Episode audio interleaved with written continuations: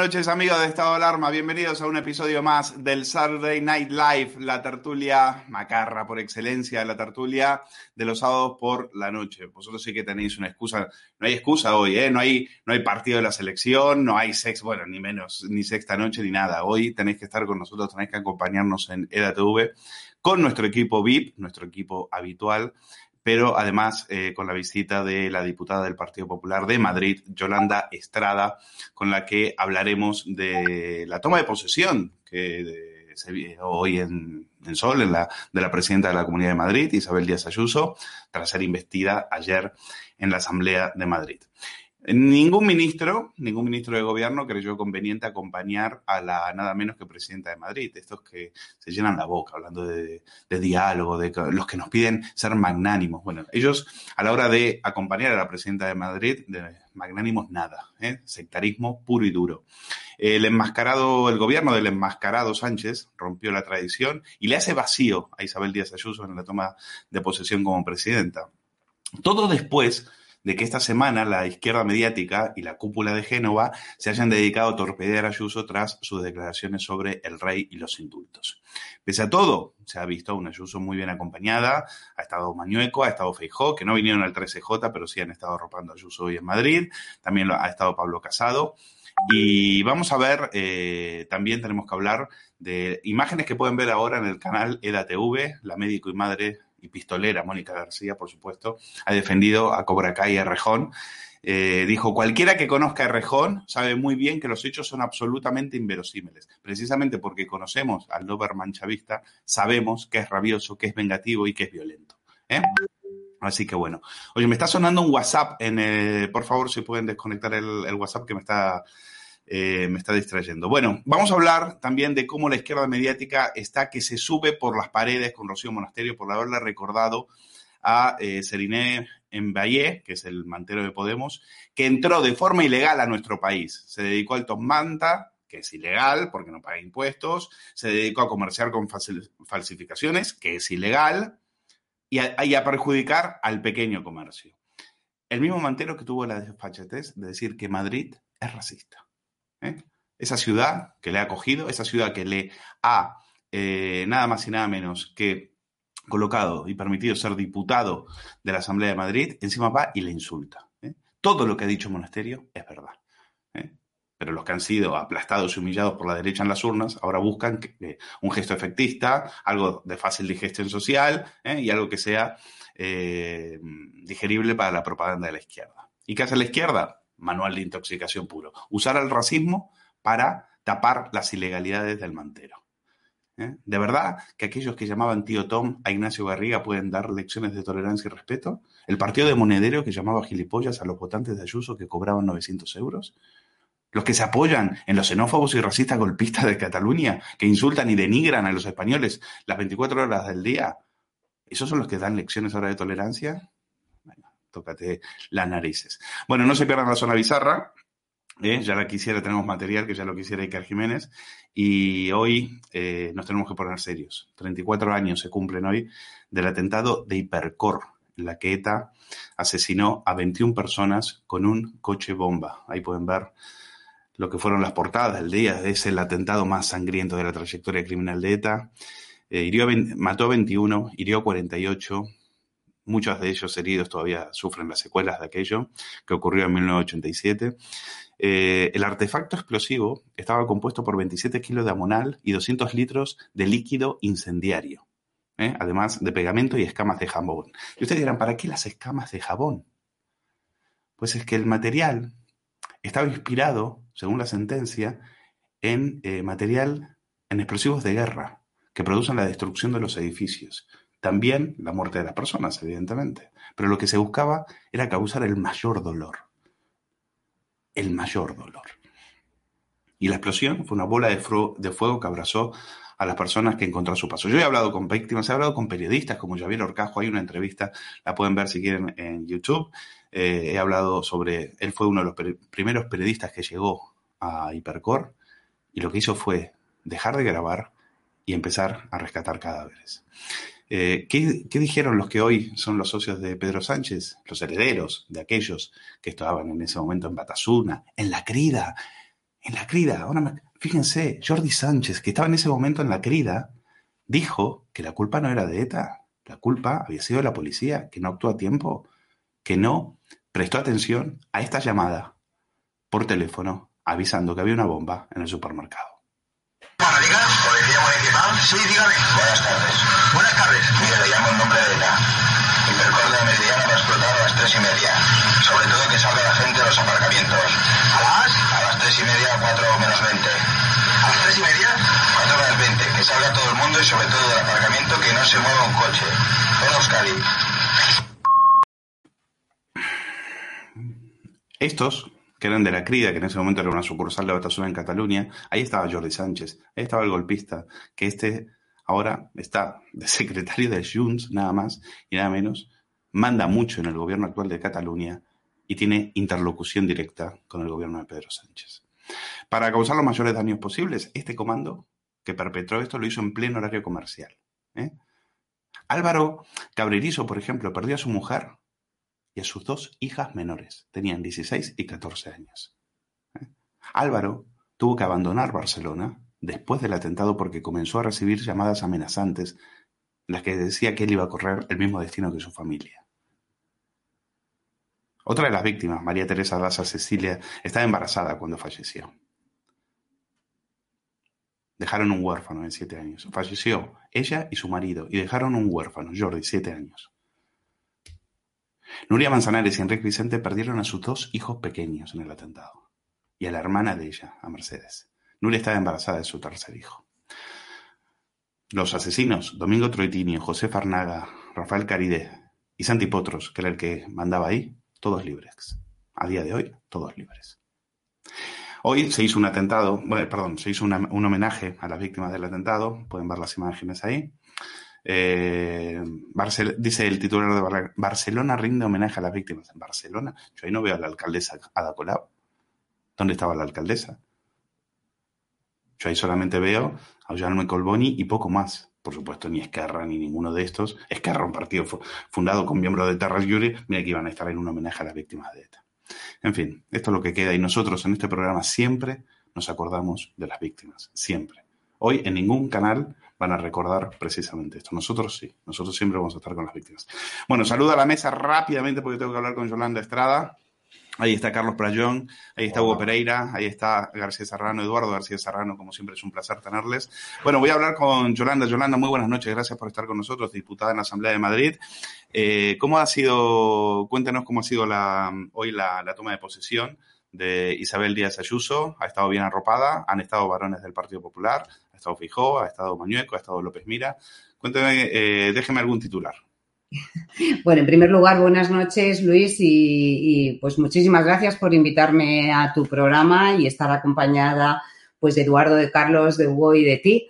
Y eh, bueno, pues eh, la toma de posesión, mm, yo creo que lo hemos visto todos porque por medidas del COVID yo no he asistido personalmente, ya me hubiese gustado, pero como saben todos ustedes, hay unas restricciones de aforo y es muy difícil pero la presidenta Ayuso ha estado arropada mm, pues, por los máximos dirigentes del Partido Popular, por el presidente nacional, Pablo Casado, y por todos los presidentes de las comunidades autónomas eh, que gobernamos y de la ciudad de Ceuta también.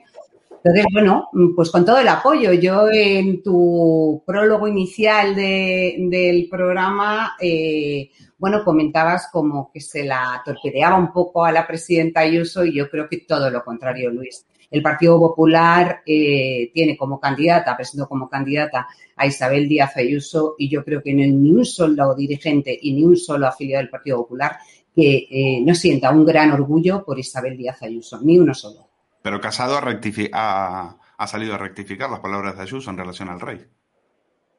No, no, bueno, eso no fue una rectificación. Realmente la presidenta Ayuso hizo unas declaraciones y Pablo Casado hizo otras. Lo que pasa es que yo pienso que en muchas ocasiones los eh, periodistas y de, buena fe también, lo que se intenta buscar es aquello que pueda haber un matiz entre las palabras de la presidenta Ayuso y del presidente Casado, el matiz que puede ser diferenciador entre uno y otro pero creo que, no hay esa, ese torpedeo, ese puenteo que puede haber entre Pablo Casado y Isabel Díaz Ayuso en absoluto. Y que ambos representan el sentir de la inmensa mayoría ante esta traición a España, como es la más que previsible concesión de este indulto colectivo a los delincuentes separatistas por un interés eh, político.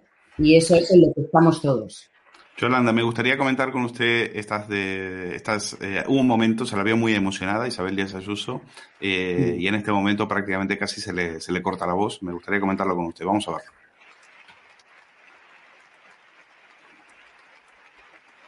Esta es la segunda vez en tan solo dos años. ¿Quién me lo iba a decir? Y en realidad, entre profunda emoción, que me enfrento al reto más apasionante de toda mi vida, que es ser presidenta de la comunidad que me vio nacer y donde he estado casi siempre. La comunidad donde se encuentra lo más importante que tengo, mi familia, mis amigos, mis vecinos. Pero también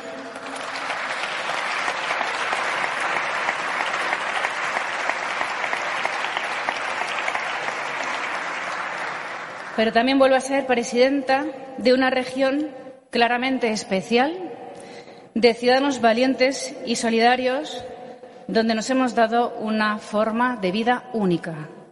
Aunque a los madrileños, precisamente porque venimos de todas partes, a veces se nos olvida la suerte que supone vivir aquí, de la sociedad que hemos formado, esta comunidad ha visto de todo y acoge de todo.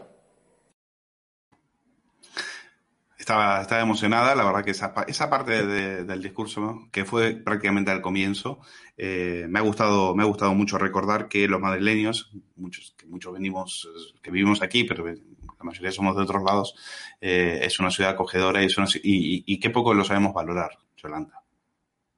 Bueno, yo creo que sí lo sabemos valorar y por eso Isabel Díaz Ayuso ha recibido el apoyo de la inmensa mayoría de madrileños, porque lo sabemos valorar y como ha defendido como nadie a los madrileños y aquellos que también venimos de fuera y que hemos venido, hemos elegido Madrid como la ciudad donde pues crear nuestra familia, vivir y generar nuestro futuro, hemos visto en esta mujer valiente que hoy hemos visto y emotiva y emotiva el reflejo de lo que todos queremos en, en política, una inmensa mayoría.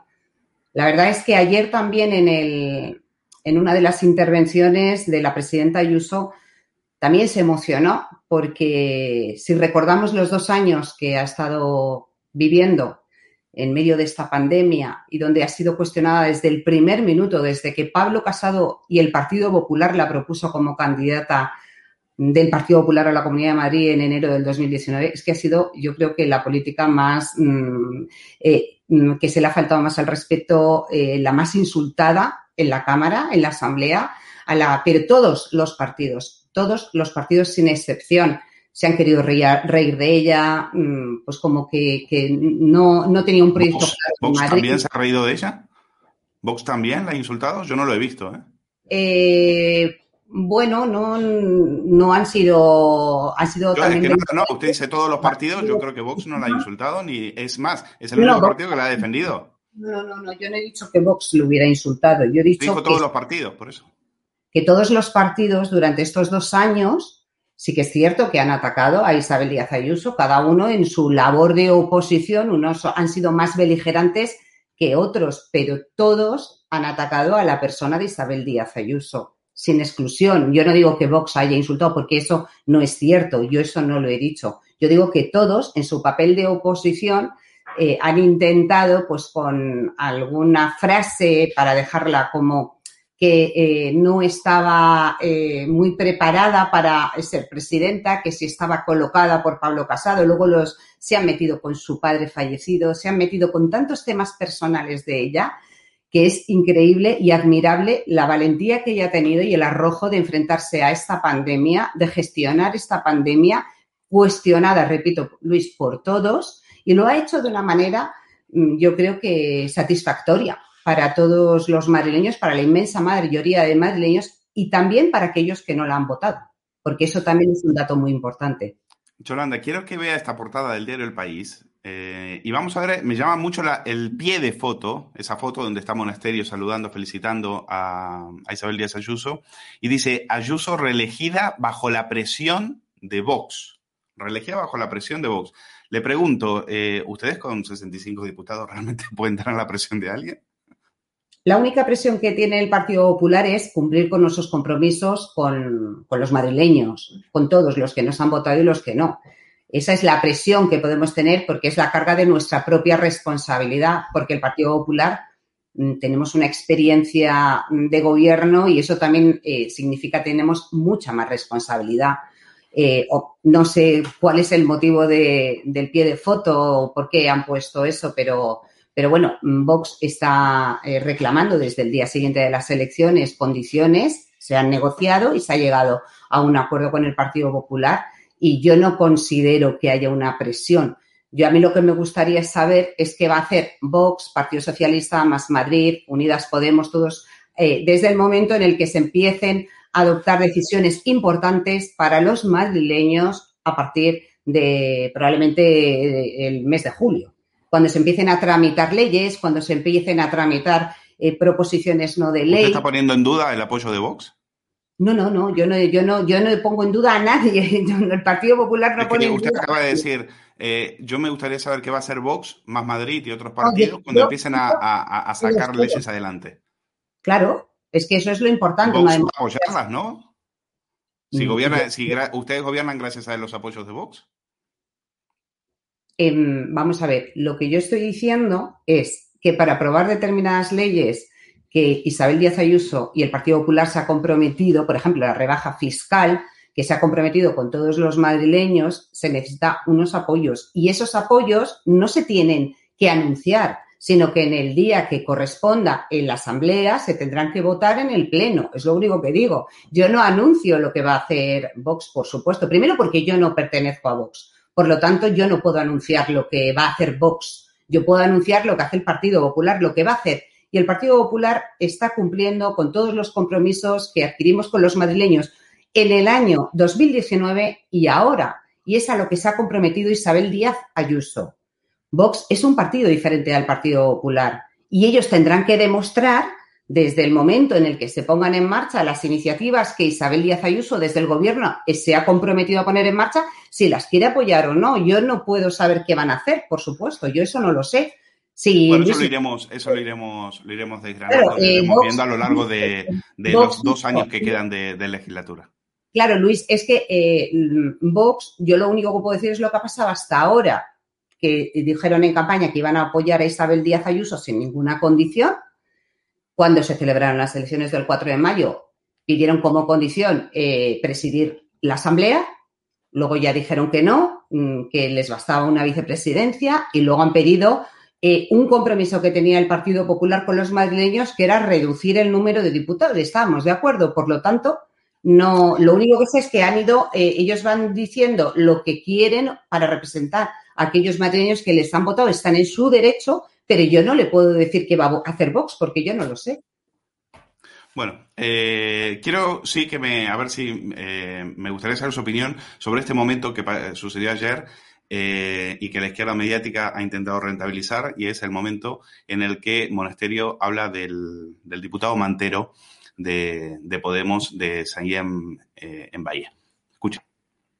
Señores de Podemos, quieren hacer la foto de la foto del señor en Valle un símbolo. Y lo es, y lo es. Es un símbolo, un símbolo de su abandono de la clase trabajadora. Porque nuestro problema con el señor Valle no es que sea blanco o negro, alto o bajo, no, sino que es una persona que entró a nuestro país de forma ilegal, saltándose la cola de entrada a muchos inmigrantes legales que estaban esperando y que habían cumplido con todos los requisitos. Y además de entrar de forma ilegal, se lucró durante años. Por favor, guarden el orden, guarden silencio. Es una persona que entró a nuestro país de forma ilegal, saltándose la cola de entrada a muchos inmigrantes legales que estaban esperando y habían cumplido todos los pasos. y que durante años se lucró vendiendo de forma ilegal a las puertas de los comercios y de esas pymes a las que ustedes suben los impuestos y la factura de la luz. Yolanda, eh, ¿usted percibe algún tipo de, de afirmación racista en esas palabras? No, yo lo que percibí que estaba allí, por supuesto, como diputada, es que eh, Rocío Monasterio, en el uso de su palabra y en, la libertad que tiene como portavoz de Vox, eh, hizo una declaración de un tema de ámbito nacional, como es la política migratoria. Estábamos en el debate de investidura de la presidencia de la Comunidad de Madrid y bueno, pues ella decidió libremente hablar de ese tema que no es competencia de la Comunidad de Madrid. Por supuesto, yo no vi ningún tipo de lenguaje racista, eh, ni de ningún tipo, ni xenófobo. Pero si, si, Luis, si me preguntas, pues yo creo que quizás no era el momento para hablar de ese tema, porque es que estábamos hablando de, de, las actuaciones en la Comunidad de Madrid, no para, eh, bueno, pues generar lo que pasó. Lo cual es muy triste porque yo entiendo que la izquierda es que tiene la piel muy fina. Yo he sido testigo de insultos, de faltas de respeto, de gritos. Nos han acusado al Partido Popular de todo y por su orden, de todo lo peor y por su orden.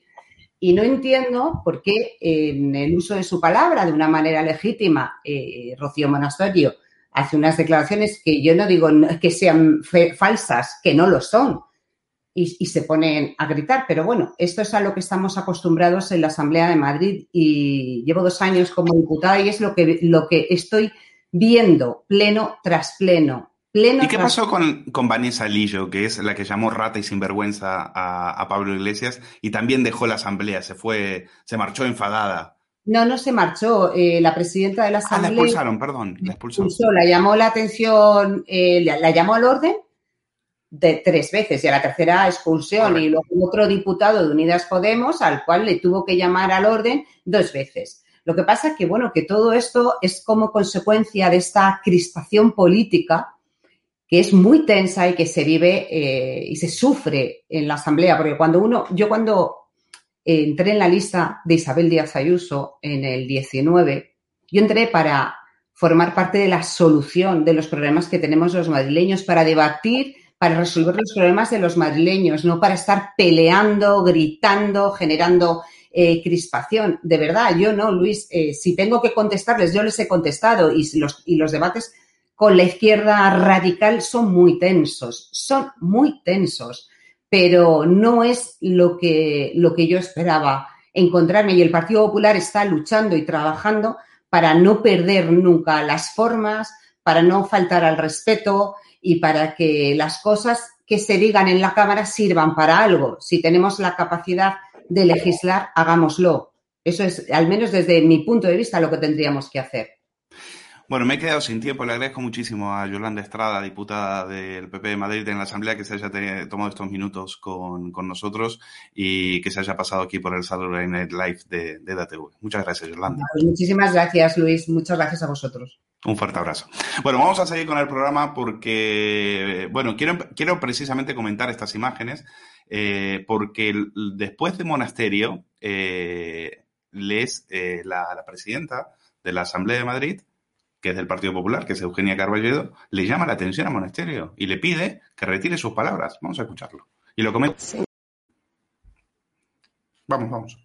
Señora, señora Monasterio, ¿retira usted las palabras que ha proferido sobre el diputado que tal cual le requiere? Supuesto que no, porque nosotros lo que hemos afirmado aquí es que el señor Envalle entró de forma ilegal, no que no sea español ahora, no, no le, y que lidera el sindicato de manteros, que es ilegal.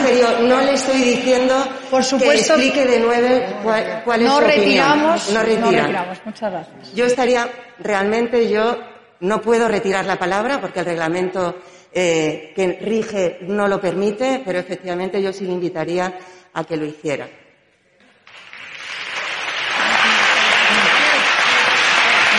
Señora, señora presidenta de la Asamblea, ¿me puede detallar usted exactamente qué palabras quiere que yo retire? Las que le ha pedido el señor diputado, pero está en su derecho de no retirarla. No, no cual- sé a qué palabra se retire que tengo que retirar. Señorías, las alusiones directas que usted ha proferido al diputado que acaba de, de tomar la palabra, ¿y usted lo retira o no lo retira? Ha dicho que no, y yo le digo, insiste en el no, y yo lo respeto. Esto queda como Yo- están Y yo le insisto, señora presidenta de la Asamblea, ¿qué alusiones directas? Bueno, es evidente que la señora Monasterio no quiere retirar ninguna de las, ninguna de las afirmaciones que ha proferido desde la tribuna sobre el diputado al que ha aludido. Bueno, Eduardo García Serrano, muy buenas noches. Como siempre, un Muy placer noches, aquí en, en el Saturday Night Live. Eh, eh, la presidenta, la presidenta es Eugenia Carballedo, es del Partido Popular, pero en este, en este caso, se, en este caso, se pone al lado de, de Podemos para, para decirle a Rocío Monasterio que tiene que retirar sus palabras. Cuando Monasterio le pregunta qué tengo que retirar, se queda en blanco. Vamos a ver, yo, querido Luis, me niego a participar en la ceremonia de satanización a Vox en esta ocasión a través de colocarle el cucurucho del Ku Klux Klan a Rocío Monasterio. Rocío Monasterio ha dicho la verdad, sencillamente la verdad, y hubiera dicho exactamente lo mismo que este individuo entró ilegalmente en nuestro país, que permaneció ilegalmente en nuestro país y que estuvo trabajando, entre comillas y concursiva, en un sector absolutamente ilegal, como es la manta, ¿eh?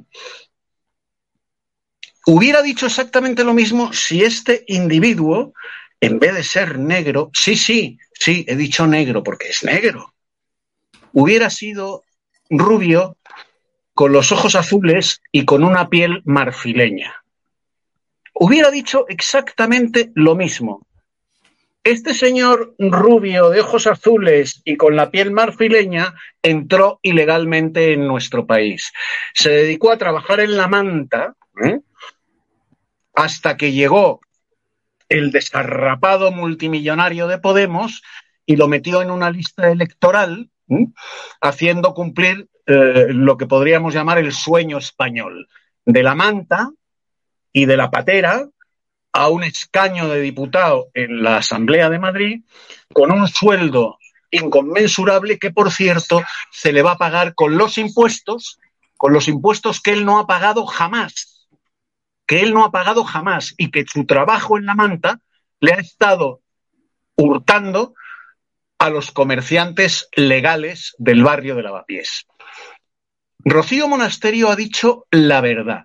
Lo que pasa que como es una verdad que eh, a la izquierda giliprogre y a todo el viejo mester de progresía, incluido el PP, incluido el PP, les eh, irrita, les incomoda, ¿eh? les encoge el culito, porque, joder, es es, es que es negro, es que es negro. ¿Cómo vamos a decir que, ha entrado ilegalmente en, en, España y ha estado robando, robando, puesto que ha estado trabajando en un sector absolutamente ilegal?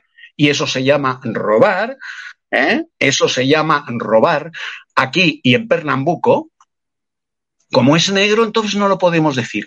Si hubiera sido un vikingo noruego, sueco o finlandés, no pasaría nada porque es rubio, de ojos azules y de piel marfileña. Pero como es negro, ¿eh? el viejo mister de progresía y toda esta tropa abyecta se acojona. Bueno, pues mire usted, no, no. Lo de menos es que este señor sea negro.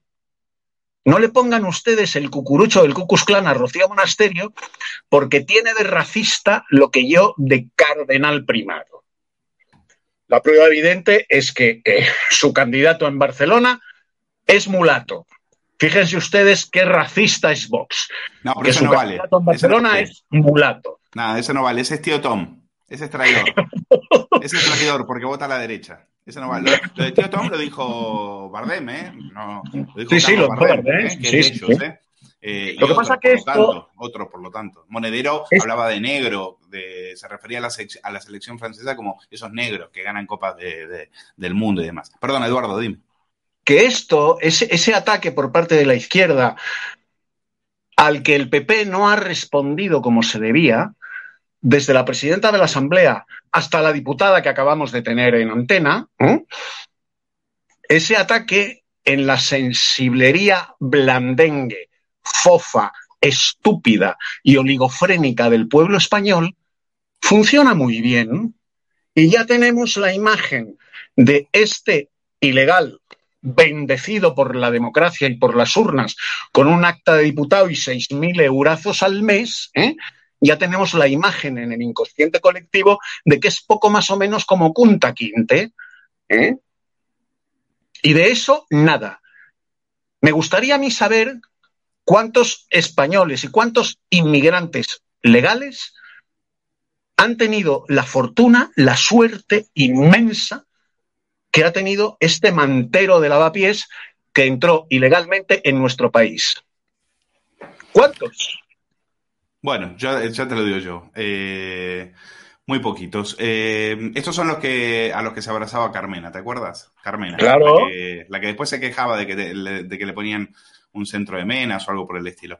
Eh, vamos a ver las palabras del... Claro, tenía que hablar el mantero, tenía que hablar en Valle y decir, aquí sois todos racistas, esas palabras son racistas. Claro, cualquier cosa que le digas a él que no le guste va a ser considerado racista, porque ellos viven de esto. Ellos viven de acusarte de ser racistas para meter chiringuitos y seguir cobrando, no, porque les interesen los negros. A ver si, eh, a ver si ponemos las, las cosas claras. Vamos a escucharle. Le pido a la señora Monasterio que retire sus palabras racistas, porque en España ni en esta Cámara está, no está permitido que se trate de una persona de manera racista. Y la señora Ayuso, digo la señora Monasterio, claramente me ha tratado de racista. Yo soy español como ella y el respeto debe de hacer, debe de, eh, debe hacerse en esta Cámara.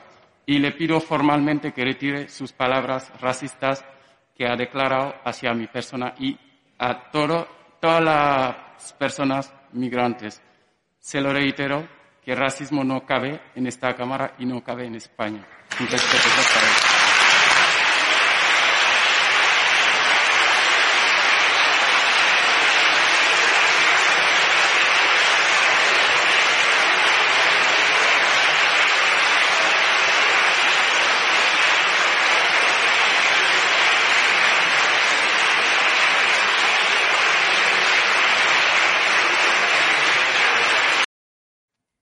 Bueno, levantaba el, el puño como si fuera Nelson Mandela.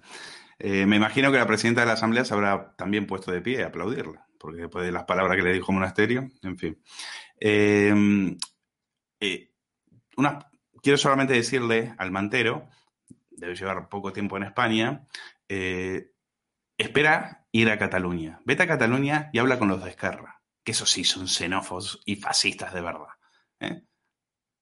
Si fuera por ellos, como, hacían en los años 30, te enviaban directamente a un campo de concentración, que lo sabía en la República, ¿eh? Que lo sabía, antes de la guerra civil, ya lo sabía. Y te enviaban a un campo de concentración. ¿eh? Lee, las cosas que decían Prat de la Riva y los suyos, o los hermanos Badía, eh, sobre, sobre la gente de color, sobre los homosexuales, ¿eh? sobre la gente que ellos consideraban que eran inferiores. ¿eh? O el mismo Junqueras, no te vayas muy lejos, o el mismo Torra, que creen que ellos son una raza superior. Los inferiores somos nosotros, que somos las bestias salvajes. Así que lo que no cabe en la Asamblea de Madrid es estupidez, ignorancia y desconocimiento sobre quiénes son realmente los partidos políticos en este país. Y tus socios en Valle, tus socios de gobierno, los socios de tu partido, son los que van ahí señalándoles, tachando a los españoles de raza inferior en Cataluña. Así que no vengas a dar lecciones de tolerancia. Quédate calladito la boca y estudia un poquito la historia de este país. Hugo Pereira. ¿Qué tal, Luis? Eh, es que estaba pasándolo por el traductor, es que, claro, habló dos minutos, pero se le entendió solamente 50 segundos. Es decir, es que habla tan mal español realmente este representante público, ¿no? Representante de los manteros. Es increíble que en España tengamos un representante, ¿no? De los manteros ilegales, ¿no? Como perfectamente decía mi, mi amigo Eduardo García Serrano, ¿no? Es decir, estamos pagando, estamos pagando a este tío con los impuestos que él nunca pagó. O sea, ¿cabe mayor paradoja que eso? ¿Cabe mayor paradoja que eso? ¿Cabe mayor paradoja que tengamos en un parlamento, en este caso, en el Parlamento de la Comunidad de Madrid, a un tío que está representando a los ilegales, a aquellos que no cumplen las leyes, a aquellos que no pagan sus impuestos a aquellos que entran de forma ilegal a un país, cabe mayor paradoja que eso. Cabe mayor paradoja que todo lo que estamos viendo en España. Cabe mayor paradoja que tengamos un presidente del gobierno que quiere pactar, que quiere recibir el perdón de aquellos que quieren romper España. Cabe mayor paradoja que hoy estemos celebrando eh, evidentemente estamos celebrando una, o sea, para las víctimas de un, ¿no? un atentado de estas que verdaderamente es que yo veía las imágenes en esa editorial que tú ponías, Luis, y son verdaderamente espantosas. No estamos celebrando. ¿Sabes lo que digamos, es espantoso, Hugo? O sea, y, y que es, Hugo, sí, ¿sabes perdona. lo que es espantoso? Sí. Que veíamos las imágenes, porque creo que EDATV fue Es el único medio que estuvo, sí. estuvo ahí, porque hay esas imágenes que del homenaje a las víctimas, eh, yo solamente las he visto en el canal de EDATV. Eh, Sí, sí, pero eran, eran 40 personas. es que es, es que Eran es 40 espantoso. personas. Es que Esa es la memoria que tenemos sobre nuestras Sí. víctimas, sobre el- uno de los peores atentados de, de la historia de la ETA. Y van 40 personas, por supuesto la alcaldesa ni se ha dignado en, en aparecer. Y creo haber visto a alguien del Partido Popular, creo, no sé si era Bou, pero tampoco te creas que había mucho. Es decir, es que siento una vergüenza, una repulsión profunda al Lo que ver está- el desprecio a nuestra memoria y a las víctimas. Lo Es que decir, está en, otro, en en España, cualquier Luis, otro país, creo que, creo, creo, en otro, o sea, eso debería, eso debería ser, bueno, multitudinario, porque esas víctimas merecen ser recordadas todos los años y que no se nos olvide. Pero claro, ¿qué le vas a preguntar a un chaval si, no solo de tu generación, también se lo puedes preguntar a cualquier, y no saben quién es Miguel Ángel Blanco? Lo que está pasando en este país, Luis, es verdaderamente catastrófico, o sea, en todos los sentidos, ¿no? Como estaba diciendo antes, es decir, estamos conmemorando, eh, digamos, un día para las víctimas, porque ese es un día de las víctimas que está siendo silenciado por la gran mayoría de los medios de comunicación, al mismo tiempo que a esas víctimas, que esas víctimas de, de la banda terrorista ETA, le están gobernando etarras desde las instituciones. O sea, es increíble lo que tienen que soportar estas personas. O sea, fíjense, fíjense que a estas personas le están gobernando, repito, desde las instituciones, desde el Parlamento Vasco, desde el propio gobierno, porque evidentemente, pues para aprobar incluso la propia ley de presupuestos, una de las leyes más importantes de España, tuvo que hacer falta el voto de los etarras. Para hacer cualquier historia en el, en el gobierno de España, hace falta el voto de los etarras. Es decir, a estas víctimas de ETA le están gobernando los propios etarras y repito, etarras, porque pasaron por la cárcel muchos de los diputados de Bildu, incluso su propio líder, Narro Ortegui, todo el mundo lo sabe. Es decir, le están gobernando verdaderos etarras. Aquellos que han asesinado a sus familias, a sus familiares, le están gobernando. Es decir, es verdaderamente Eduardo, increíble perdona. lo que está. Sí. Eh, Hugo, quiero comentar un tuit que has puesto, vamos a verlo en pantalla. Eh, Ah, sí. Volvemos al tema monasterio, ¿eh? Eh, Sí. en el cual te referías a, a Edmundo Val. bueno, ahí y lo puse estabas- como lo- pusiste, se ve que estabas con el móvil y se te, se te fue. Eh, el mundo Val no entiende cómo Monasterio recuerda a un diputado de Podemos que entró de forma ilegal en España cuando efectivamente entró de forma Claro. ilegal. Es decir, decir la verdad, esta es la frase que más me gusta, decir la verdad ahora es populismo y racismo. Pues nada, acá le viene a los progres, que es lo que hizo la presidenta de la, de la Asamblea Claro. de Madrid. Pero en esas estamos. Eh, Luis, mira, aquí en España hemos eh, incorporado, digamos, tres culturas. Y es la que está promoviendo la izquierda y la que está promoviendo, como bien tú decías, Luis, es gran parte también del Partido Popular o de aquellas fuerzas que se autodenominan liberales, ¿no? Es decir, tres culturas. Uno, la cultura de ir contra España, lo estamos viendo con los indultos, es decir, es la cultura impuesta ya por los progres. Para caer bien a los progres hay que ir contra España, contra el país, digamos, que te permitió crecer, que han construido tus antepasados, que te han brindado la oportunidad, ¿no?, de ser quien eres, pues hay que ir contra España. La cultura de la delincuencia, estamos viendo incluso, como decíamos ahora, un mantero, un mantero ilegal, ¿no?, un delincuente de impuestos, eh, digamos, en términos económicos, pues evidentemente está ahí representando a los ciudadanos. Y estamos también viendo la cultura de la mentira. Para caer bien a los progres ahora hay que mentir, hay que tergiversar la realidad, hay que ir en contra de la propia realidad y no se pueden decir lo que ocurre verdaderamente en la realidad, ¿no? Monasterio, el único delito que ha cometido es decir la verdad.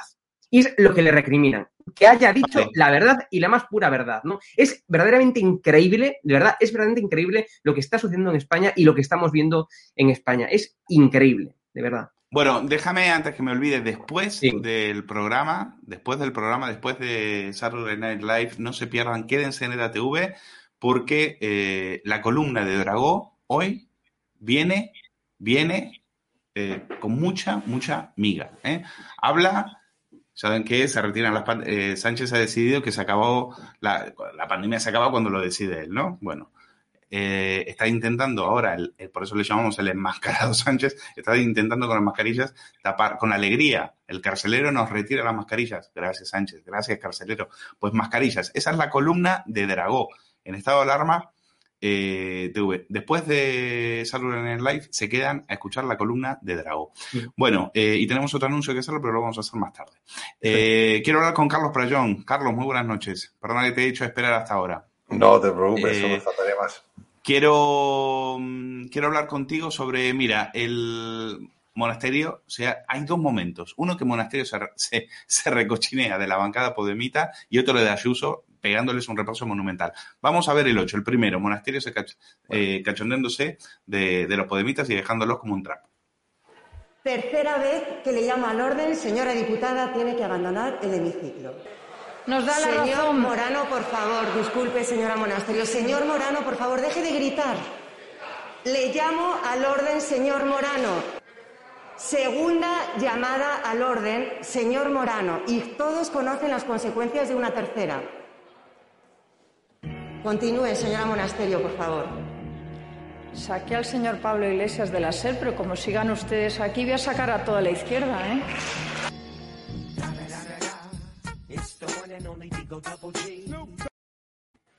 Bueno, los anteojitos no se los pusimos nosotros. Estabas diciendo. Ya empezó a sonar la Aunque- música y se me ve venir, sí. Aunque se los tiene bien ganados. Se los tiene bien ganados.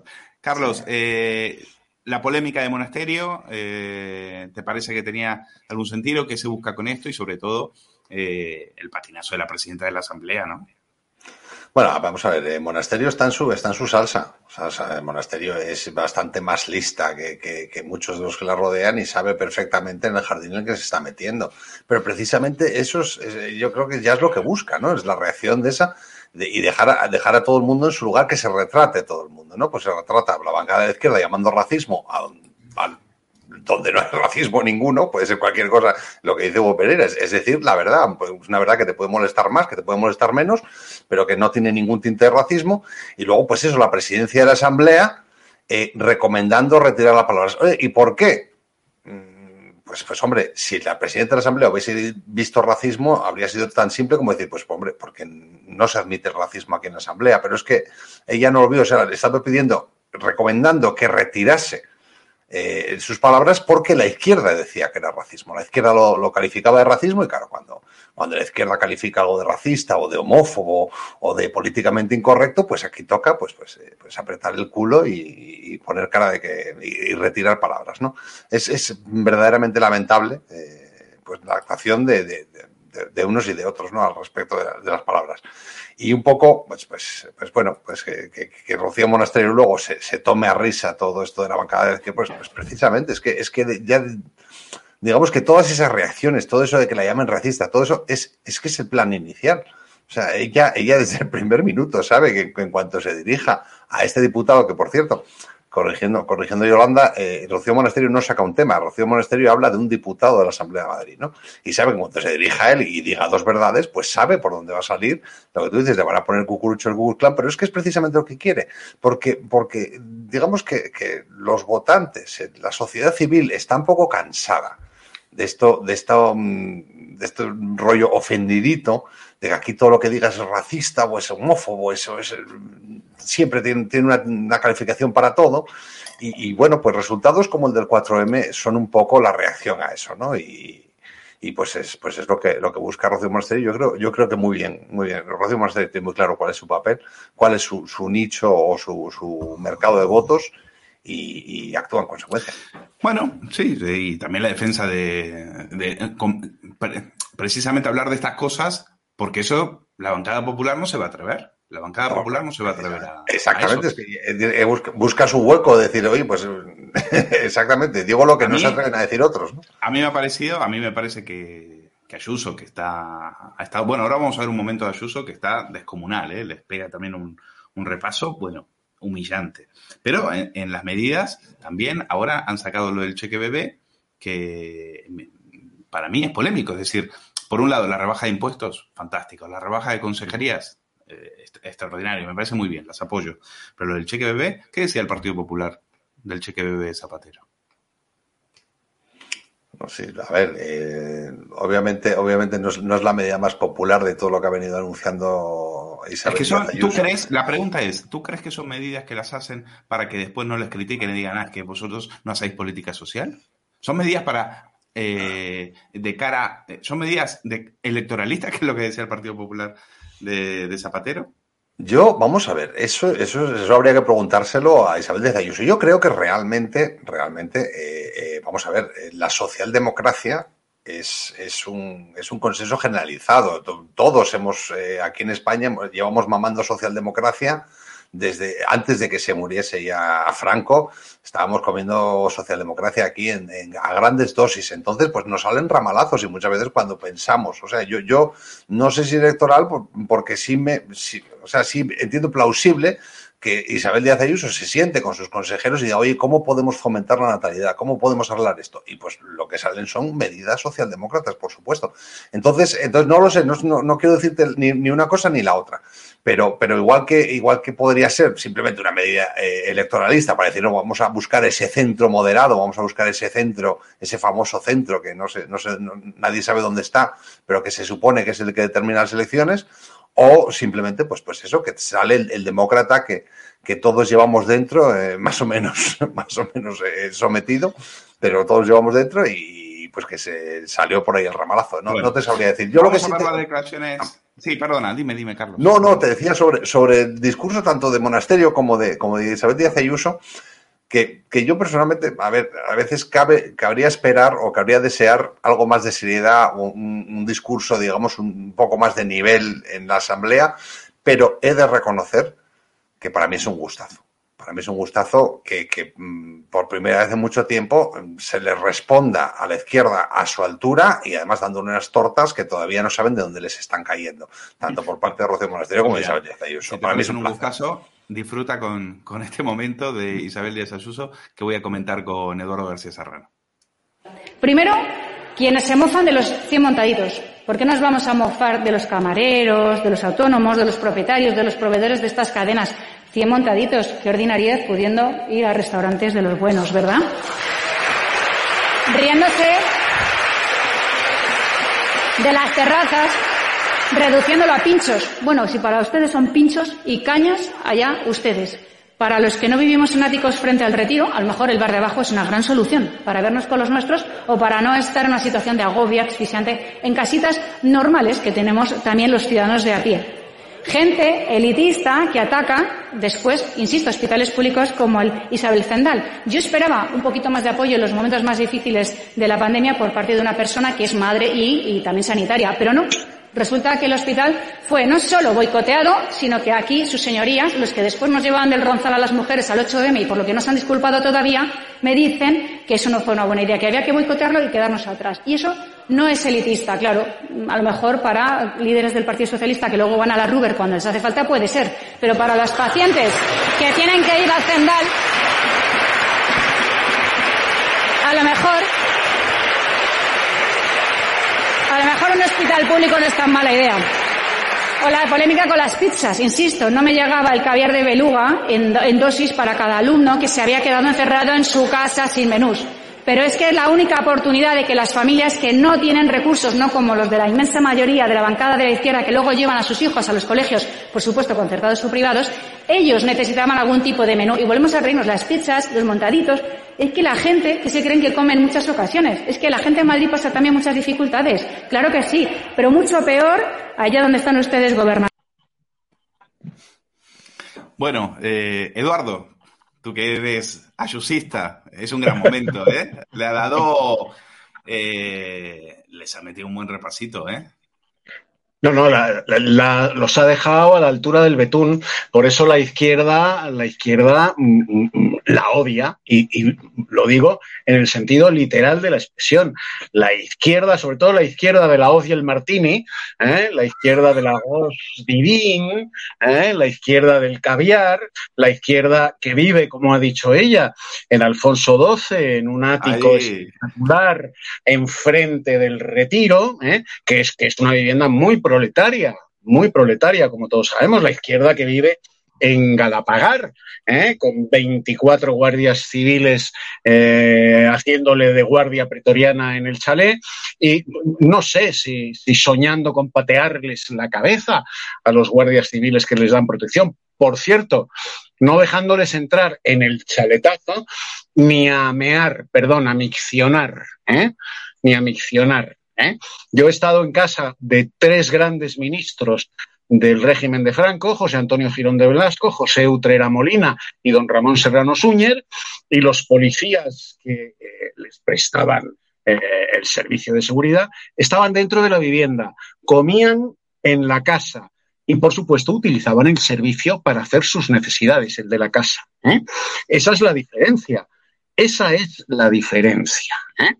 Entonces Isabel Díaz Ayuso les ha puesto frente al espejo a esta izquierda llena de giliprogres, ¿eh? multimillonarios todos ellos, unos de cuna, otros por matrimonio y otros por el chollo de haberse dedicado a tirar cócteles molotov y haber pateado cabezas de, policías en, las manifestaciones. La conclusión final es que todos son multimillonarios. ¿eh? Bueno, pues estos son los que boicotean el Hospital General, pero hay madre, cuando se ponen malitos, ¿eh?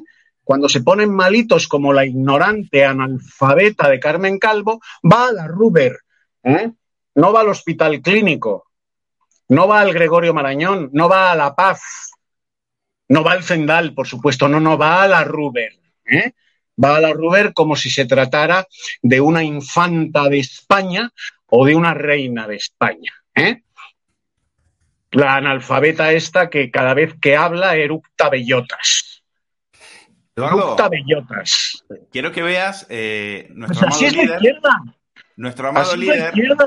Nuestro amado líder La izquierda en. Madrid- Escucha, La izquier- la izquierda, Luis, perdóname que, que- que recuerde, la izquierda que en Madrid, en un palacete de la Castellana, instauró el club de intelectuales antifascistas, liderado por Rafael Alberti, ¿eh? menudo pedazo de cabrón, ese que tenía una columna en ABC que se llamaba A Paseo, y todos los nombres que aparecían en negrita, al día siguiente eran paseados y aparecían muertos con un tiro en la nuca. ¿eh?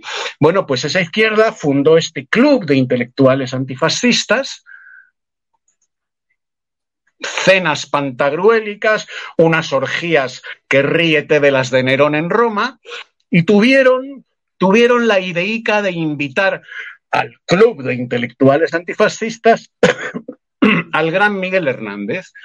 Y cuando Miguel Hernández entra allí, no lo conocía, la primera vez que entra allí, la primera y la única que entró allí, le pregunta a Alberti, ¿qué, qué te parece, camarada? Y la respuesta de Miguel Hernández fue muy parecida, algo más brusca, de la de Isabel Díaz Ayuso. La respuesta a, Alberti fue, veo aquí mucha puta y mucho hijo de puta. Y le calzó un par de hostias a Alberti que lo tumbó. Se dio media vuelta y se fue. ¿Mm? Bueno, pues esa es la izquierda, esa es la izquierda que padecemos en España, la que con un canapé de caviar de beluga y, una copa, por cierto, de cristal de Bohemia, de Moichandon en la mano, dice que hay que proteger a los proletarios y a los pobres. ¿Cómo? Cerrando los negocios durante la pandemia. Esa es la izquierda que quiero, te- quiero que me comentes esta imagen de que también ejemplifica la izquierda. Por supuesto, Sánchez fue a vacunarse y tenía que hacerse la foto, si no, no fuera Sánchez. Yo realmente hubiera preferido que ya estaba vacunado. Es decir, yo creo que a las autoridades de, de este país no pueden estar haciendo demagogia con esto. Bueno, que ya sé que lo hacen con todo, pero en este momento yo hubiera, yo creo que eh, el presidente ya debería haber estado vacunado, sea quien sea, me daba exactamente igual, pero no, estaban esperando este momento para hacerse la fotito y en Twitter se cachondean y, y le ponen, ¿dónde le vacuno? ¿Eh? ¿En qué brazo? En la izquierda, que es el que menos uso, claro. Sí, sí.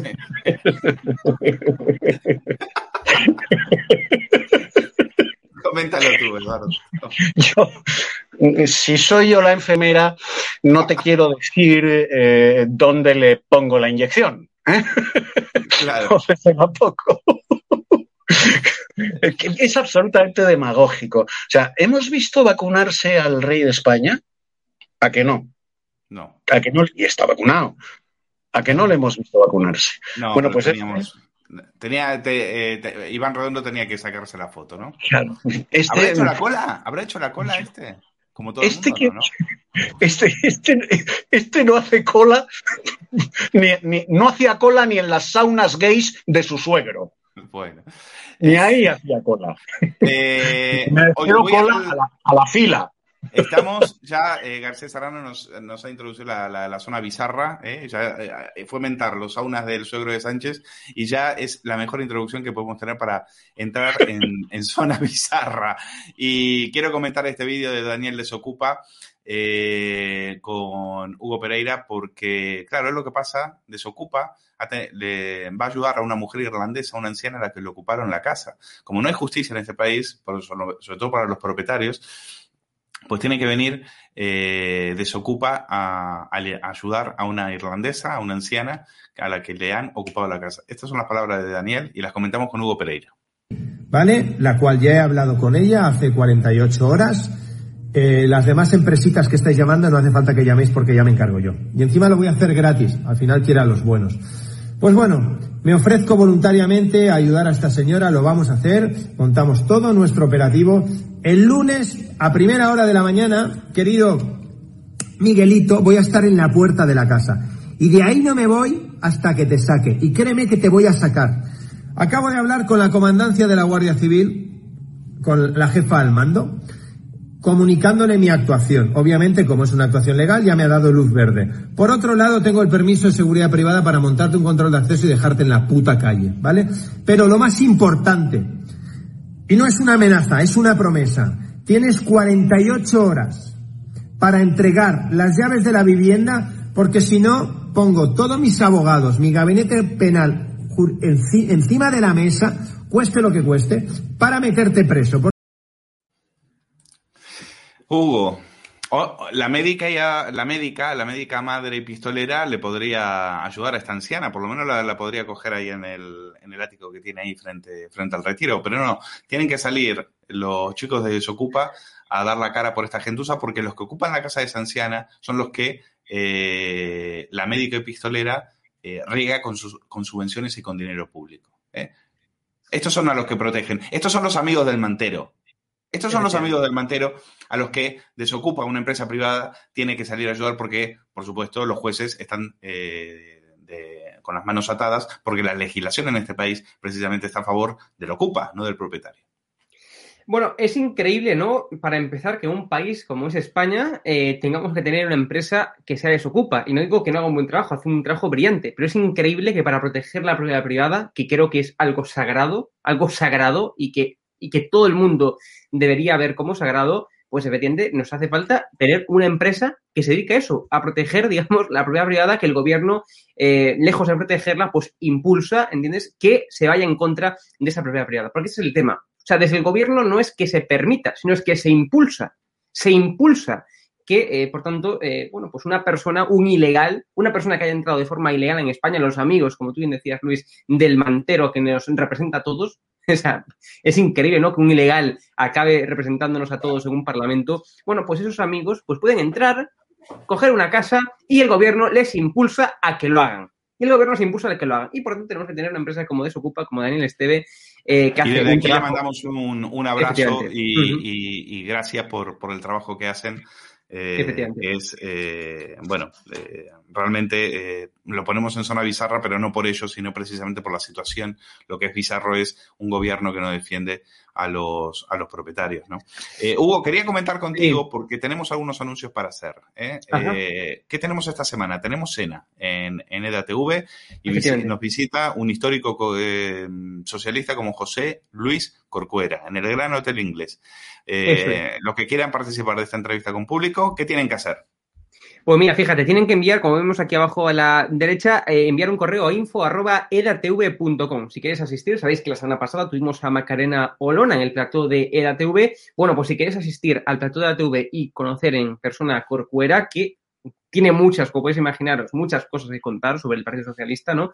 Em, pues evidentemente tenéis que enviar un correo a info.edatv.com para solicitar ese, esa plaza, ¿no? Porque son plazas, por tanto, ilimitadas, como, podéis imaginar. Y, eh, bueno, pues si queréis eso, ir a esa entrevista con público, pues tenéis que enviar ese correo al tenéis que enviar ese mail al correo que os acabo de, comentar, ¿no? Muy interesante, como siempre, son personas históricas del Partido Socialista que tienen mucho que comentar, como también lo comentó quien está alarma, por ejemplo, Tamayo, eh, una entrevista que le hice yo, como todo el mundo sabe, y esas personas no se callan, esas personas no se callan, eh, la, entrevista que le hice a Tamayo pues, fue muy significativa, muy relevante, y yo creo que efectivamente lo que vamos a escuchar este, este jueves con Corcuera, pues va a ser tres cuartos de lo, de lo mismo, así que muy interesante, y, ya sabéis, enviad un correo a info.eatv.com. Y luego, sí, luego tenemos. y luego tenemos la, la, carta de drogo. Eh, eso es. Con, que no sé si podemos. Que no sé si podemos. es el de las mascarillas, ¿eh? Mostrar, mostrar la. Tenemos carátula, plataforma. tenemos carátula también. Tenemos carátula de Drago. Después sí, y la plataforma, y la plataforma también que nos lo pidió. Que nos lo pidió Javier. Eh, pero lo, lo, lo, de Drago, ¿va por plataforma o va por canal de YouTube?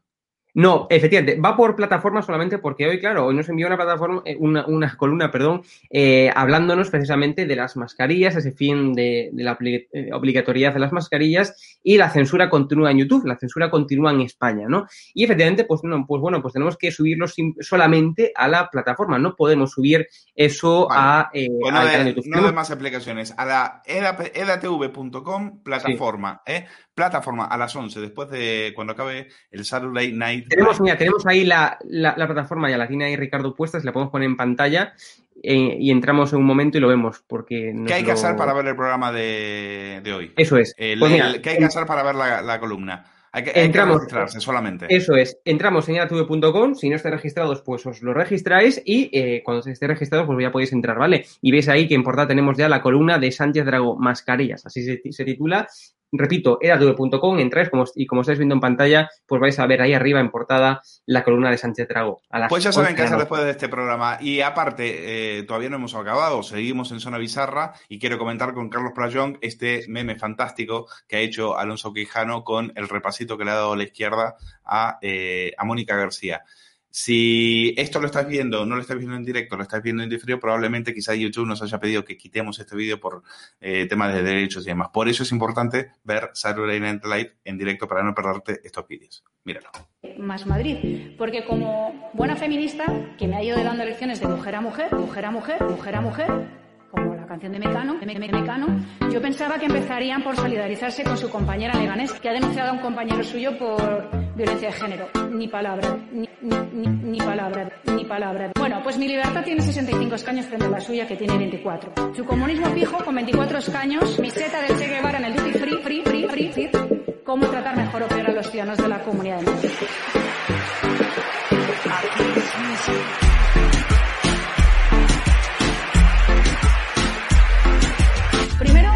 quienes se mofan de los 100 montaditos. ¿Por qué nos vamos a mofar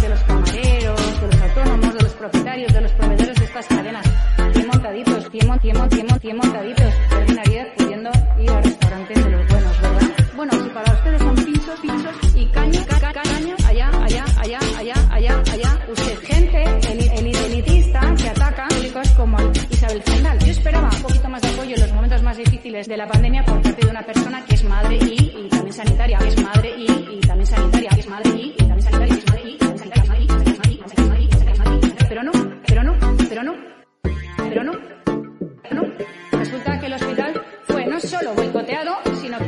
señorías, los que después nos llevaban del ronzal a las mujeres al 8M y porque no se han disculpado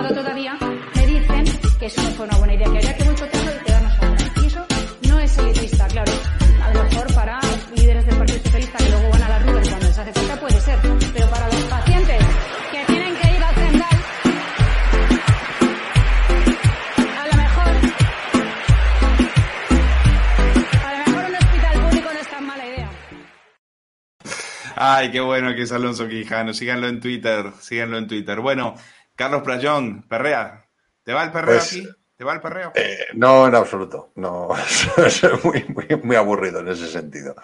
Pero, pero este, no, este vídeo, este vídeo me ha encantado. Y, y sobre todo es eso, es que estábamos hablando antes de eso, de, de, de que tras, tantos años, pues, pues no puedo evitar, no puedo evitar gozar. Eh, hay una vocecilla a mí de la sensatez que me dice que las instituciones deberían tener discursos de más altura, pero yo la verdad es que esto me encanta. Y el hecho, mira, pues el, hecho de que se pueda hacer viral un discurso de un político del PP, que, lo último que se podía haber hecho viral era cuando Rajoy se metía en esos trabalenguas, el pobre, que, que se empezaba a enredar. Era viral, pero por, por la Exacto, que, se, que, se, se, ponía a hablar él solo. El vino. Eh. claro, claro. Y de eso que, se ponía a hablar y se enredaba y decías, uy, se va a hacer daño este señor, que se calle ya, que se va a hacer Hugo Pereira que me gusta el perreo. bueno, pues, pues me gusta ver perrear, me, gusta ver cómo la hacen perrear a base de a base de hostia cuando Ayuso la coge por el cuello y, casi la estrangula ahí en medio de la asamblea. Eso sí que me gusta. Lo del perreo no sé, pero eh, estoy ahí, estoy ahí. Eh, pero lo de, lo de lo de esta tía, bueno, es que es fabuloso. Es fabuloso. Sí. No, no, pues eso, pues, pues por, porque, porque por fin podamos viralizar o se pueda viralizar un, un, discurso de un político no de izquierdas y, que no sea, pues por eso, porque, porque, porque se ha trabado la lengua y se, ha hecho que se está haciendo daño en, las cuerdas vocales como hacía Rajoy, pues, pues la verdad a mí me supone, me supone una, una novedad muy refrescante, muy para mí un motivo de alegría. Bueno, voy a ponerle un clásico a Eduardo García Serrano que le gustan las películas de, romanos. Voy a ponerle también un, clásico que para, para, que disfrute. Fíjate qué buen, qué buen vídeo que han hecho también con este, con este vídeo. Si no lo habéis visto, bueno, pues en este momento fue de lo, de lo más visto en, en, internet. Es un, un meme con una película en honor a Isabel Díaz Ayuso, la emperatriz, la gran eh, emperatriz romana. Mírenlo y lo comentamos con Eduardo.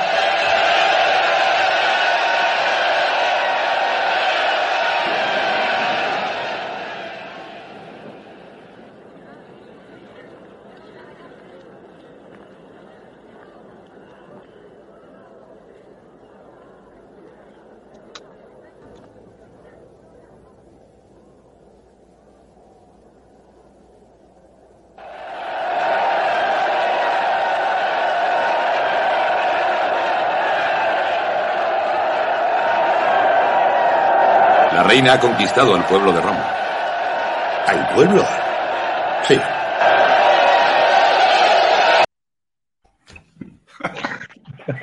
La de Almeida fabulosa, no me digas.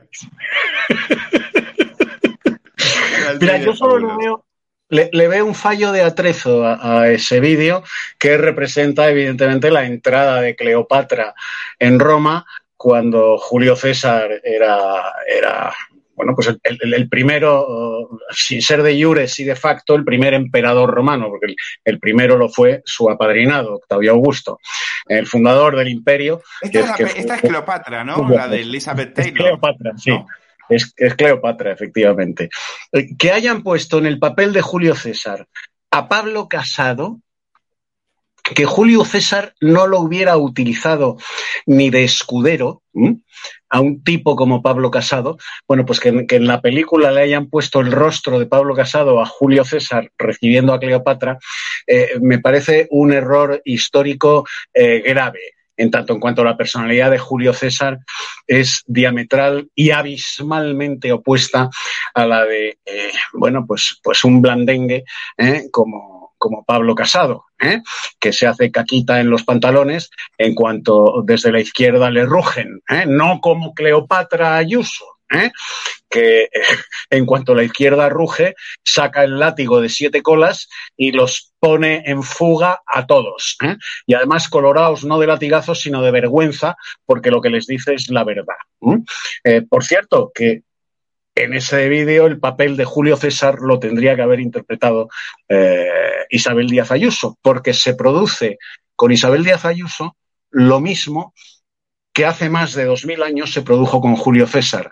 La identificación absoluta del pueblo con el líder. Absoluta. Esa es, ese es el gran valor de Isabel Díaz Ayuso. La identificación absoluta de la inmensa mayoría de los madrileños con su, con su líder, que es Ayuso. ¿eh? Eso fue Julio César. La identificación absoluta del pueblo con el líder, con el César. ¿eh? Eso es Díaz Ayuso. Pablo Casado mm, tendría que haber sido en, en, esa película, pues el esclavo que le va pasando el orinal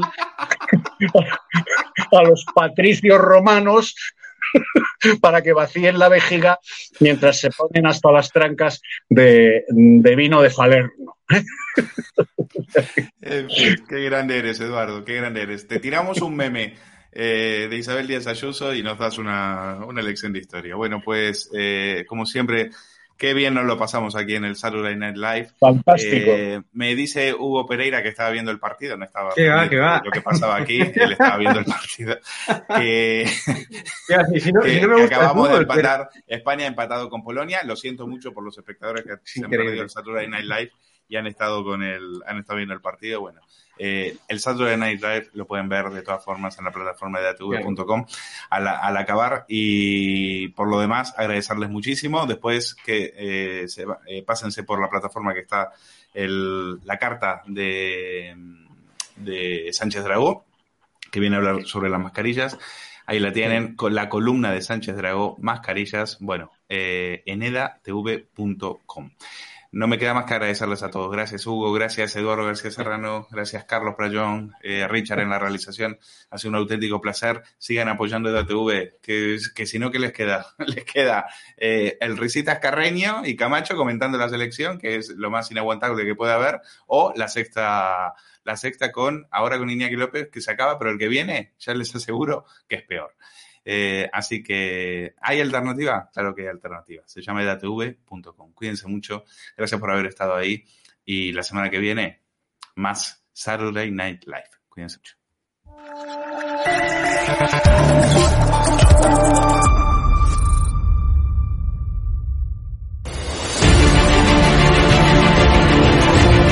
Preguntado, usted está siendo investigada por presunta administración desleal. después es una vergüenza que la extrema derecha media ¿Quién es la extrema derecha? Los que contratan...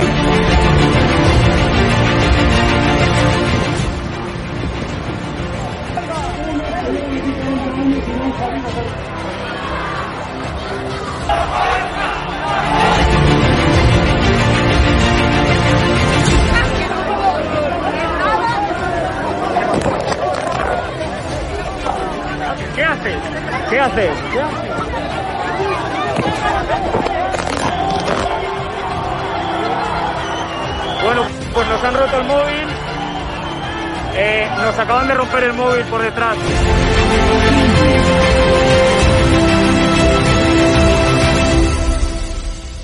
edatv.com, ¿vale? Pincháis aquí y ponéis los datos fundamentales. Y ahora, como veis, eh, nos pide que firmemos este contrato de suscripción, lo leéis con calma, por supuesto, y le dais a continuar.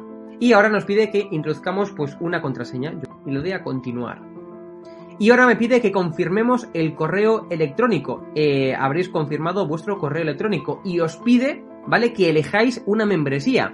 Está gratis, mensual, semestral, anual, ¿vale? Pues podéis elegir, por ejemplo, si queréis ayudarnos pues con 9,99 euros al mes y con la tarifa eh, plata, pues le dais a aceptar y suscribirse. Pincháis aquí y como veis, ya os dice aquí, os pone todo claro, a Fact News Consulting, plata, tarifa plata mensual, 9,99 euros, le dais a pagar y os hará ya pues la- el TPV, ¿no? Ponéis vuestra tarjeta bancaria, ponéis la caducidad, el código de seguridad y ya podéis llegar a pagar dándole a este botón automáticamente.